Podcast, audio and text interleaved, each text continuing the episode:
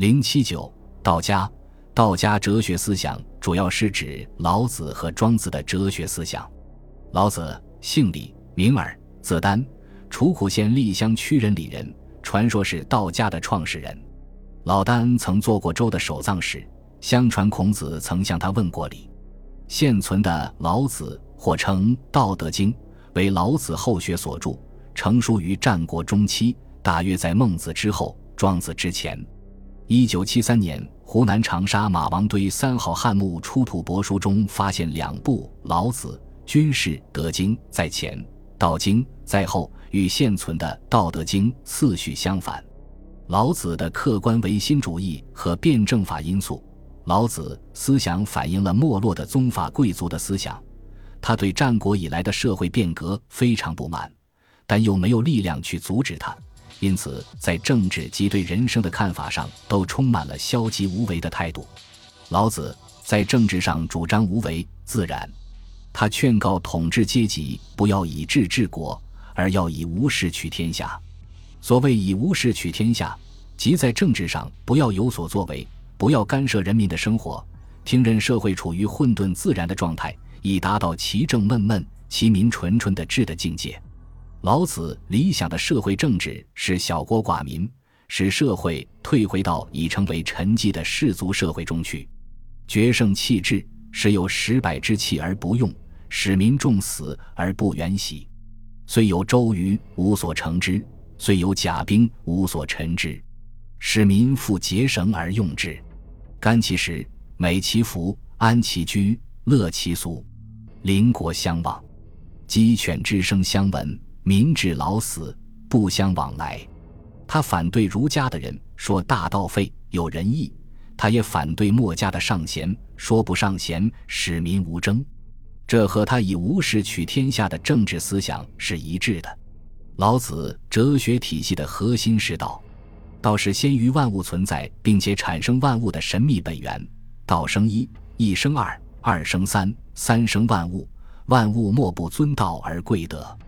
但它并没有具体的形体，它无声无嗅无形无体，看不见摸不到听不着。绳绳不可名，复归于无物，是为无状之状；无物之象，是为惚恍。因此，老子得道实际上就是无虚无。老子认为，天下万物生于有，有生于无。道和无都是抽象的、不具有具体物质属性和形象的精神的东西，连老子也没法称呼它，只能用玄之又玄、众妙之门这样的话来神秘地描述它产生物质世界的过程。这是典型的客观唯心主义的思想体系，老子的认识论也是唯心主义的，他完全排斥感觉和实践，说不出户，知天下不窥有，见天道，其出弥远，其知越少。他认为圣人不用实践就有知识，不用观察就可以做判断。他认为保持内心最大的空虚，保持内心最确实的安静。万物就会呈现在面前，就可以抓住他们的本来状况去认识他们，治虚极，守静笃，万物并作。因为他认为人和万物都来自于最高的精神实体道，再到那里，主观世界和客观世界是合二而一的，因此不用实践，不用感觉，万事万物都能被我认识。老子思想中也包含着一些合理的因素，如他否认天命，否认鬼神的威权。这都有一定的进步意义，尤其是老子思想中有很多的朴素的辩证法因素，对我国后世的思想发展有很大影响。老子归纳概括了自然和人类社会中一系列对立的范畴：有无相生，难易相成，长短相形，高下相倾，音声相和，前后相随。指出有无、难易、长短、高下。前后这些概念是互相对立的，也是互相依赖的。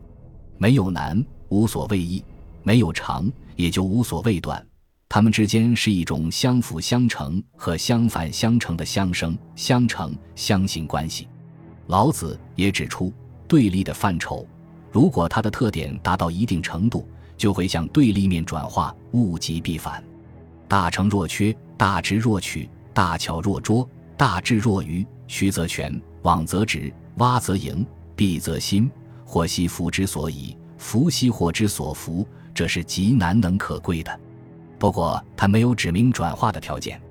老子的辩证法思想和他关于道的唯心主义观点是有矛盾的。老子认为道是永恒的、绝对的，而有无、美丑、强弱等对立都是暂时的、相对的、对立范畴的事物。从道的原则来观察，一切都泯灭而归于静。夫物云云，各复归其根，归根曰静。因此，他不可能找到对立范畴转化的条件。找不到对立范畴转化的条件，老子眼中对立物的转化就是绝对的、无条件的、自然而然的。反者，道之动。因此，他常把这种观点作为待人处事的诀窍，认为凡事都要从反面着手。将欲设之，必固张之；将欲弱之，必固强之；将欲废之，必固兴之；将欲夺之，必固与之。你要想压缩它，一定要先扩张它。你要想削弱它，一定要先壮大它；你要想废除它，一定要先兴盛它；你要想夺取它，一定要先给予它。这实际上是老子手柔处下、明哲保身的处世经验的总结。